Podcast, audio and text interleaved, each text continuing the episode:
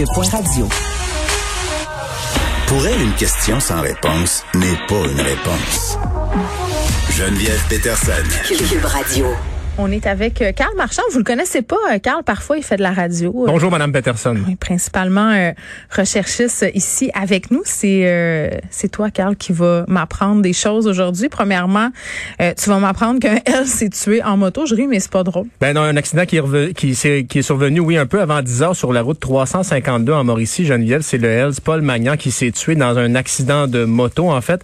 C'est un des membres fondateurs du chapitre des Hells Angels de Trois-Rivières, Paul est Magnan. important, là. qui était important dans l'organisation. Et bon, il aurait été coupé par une camionnette qui tentait d'entrer dans une entrée privée. Oui, donc il n'a pu éviter le véhicule. On a tenté de le réanimer sur place, mais son décès a été constaté à l'hôpital. Au préalable, Magnan avait été euh, membre des Jokers de Saint-Jean-sur-Richelieu, qui est un, club école des Hells.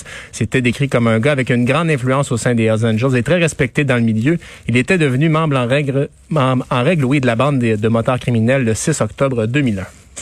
Bon, on continue euh, dans les mauvaises euh, nouvelles. Procès d'Accurso suspendu. C'est très long, Geneviève, toute cette histoire. C'est un procès pour fraude de l'ancien magnat de la construction, Tony Accurso. Euh, des documents qui avaient été euh, saisis par la poursuite il y a 12 ans, eh bien là, la défense ne les a pas encore obtenus en preuve.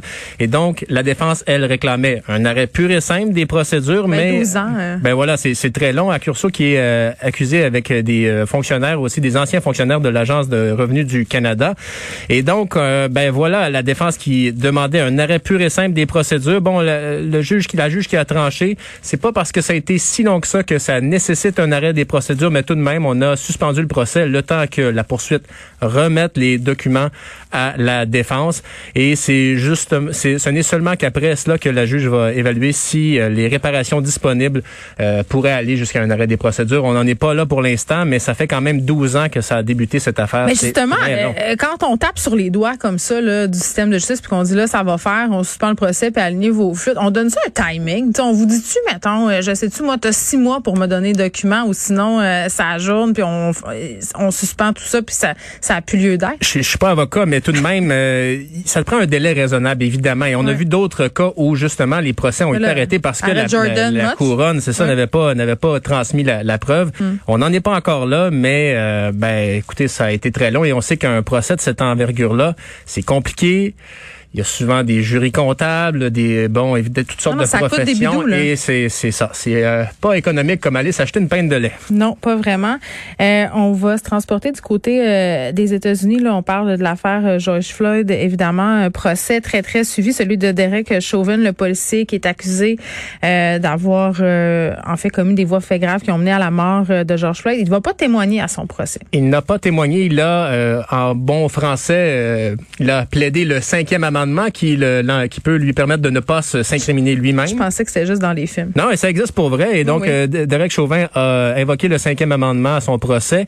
Il est accusé d'avoir tué George Floyd le 25 mai 2020. On s'en rappelle en mettant le genou sur le cou de Monsieur Floyd. Ah, Il puis a- à chaque fois que je puis ça là c'est la question que je me pose là dans la couverture de ce procès là puis je comprends là euh, qu'il faut pas perdre de vue les gestes qui sont reprochés euh, ça a été absolument épouvantable mais de remontrer tout le temps les images sans arrêt. À chaque fois qu'on en parle je le vois. Puis c'est toute chaîne confondue là. Je veux pas pointer un média en particulier. C'est partout. On voit les images du policier Ouais. la jambe euh, ben le genou sur le cou de George Floyd la réaction autour. Et je me demande ah, ah, jusqu'où, à un moment donné, ça arrête d'être de la nouvelle?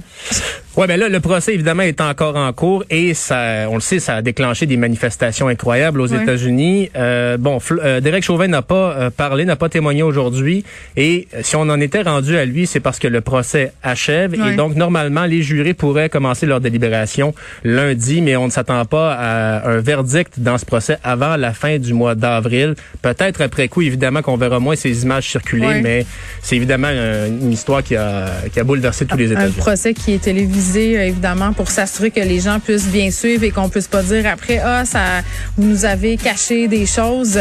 Carl, merci. On t'écoute dans quelques instants avec Mario Dumont. Merci à vous, les auditeurs. On se retrouve demain à 13h.